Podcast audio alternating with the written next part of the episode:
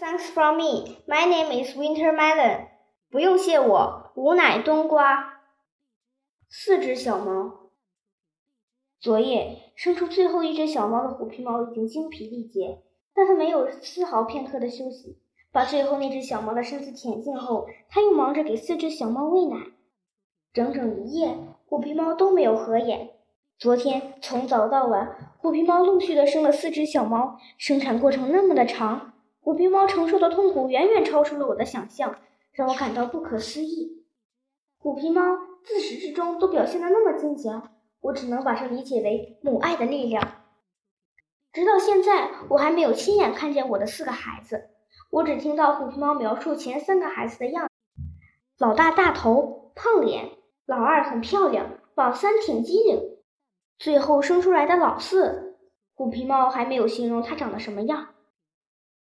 我很想到暖房里看看我的几个宝宝。我知道母猫生小猫的时候是不允许别人看的。现在虎皮猫能同意我进去看看小宝宝们吗？宝贝儿，我想进去。虎皮猫让我进去了。在暖房里，虎皮猫斜躺着，四只小猫钻在它的怀里吃奶。原来刚出生的小猫就是这个样子呀。它们的眼睛都紧闭着，身上只有一层薄毛，尾巴特别细，四条小腿颤巍巍的，还站不起来。第一只比其他三只小猫都大一圈儿，年也比其他小猫胖一圈，它肯定是老大。那只长着虎皮斑纹、像极了虎皮猫的是老二。那只吃奶时拱着虎皮猫肚皮，显得十分机灵的是老三。那只小的可怜、瘦骨伶仃的。不用说，就知道是老四。一胎生下来的四个小猫，四个模样却一样可爱。我的心中充满了对虎皮猫的感激。这四个让我看不够、爱不够的小宝宝，都是他给我的。宝贝儿，你辛苦了。我不觉得辛苦，我觉得很幸福。亲爱的，虎皮猫说：“给我们的宝宝取个名字吧。”我想都不用想，脱口而出：“老大叫胖头。”老二叫二丫，老三叫三宝，老四叫虎皮猫说：“就叫他小可怜吧。”小可怜吃奶时老是被三宝挤到一边去，虎皮猫只好用爪子护着它，不让三宝挤着它。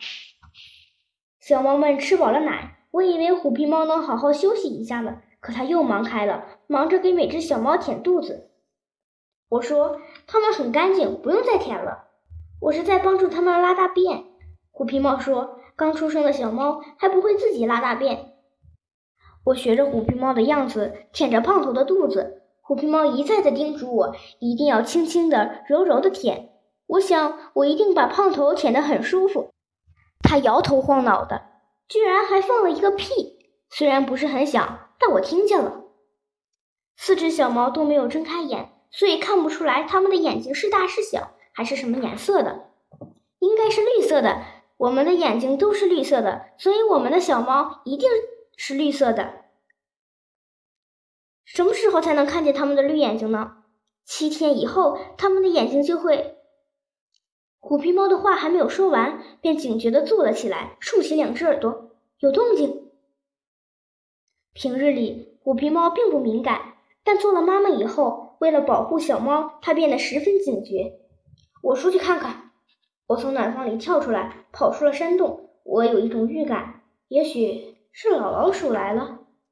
果然，不出我所料，老老鼠把自己藏在山洞的一条石缝里，探头探脑的朝里面望。看什么看？快跟我来！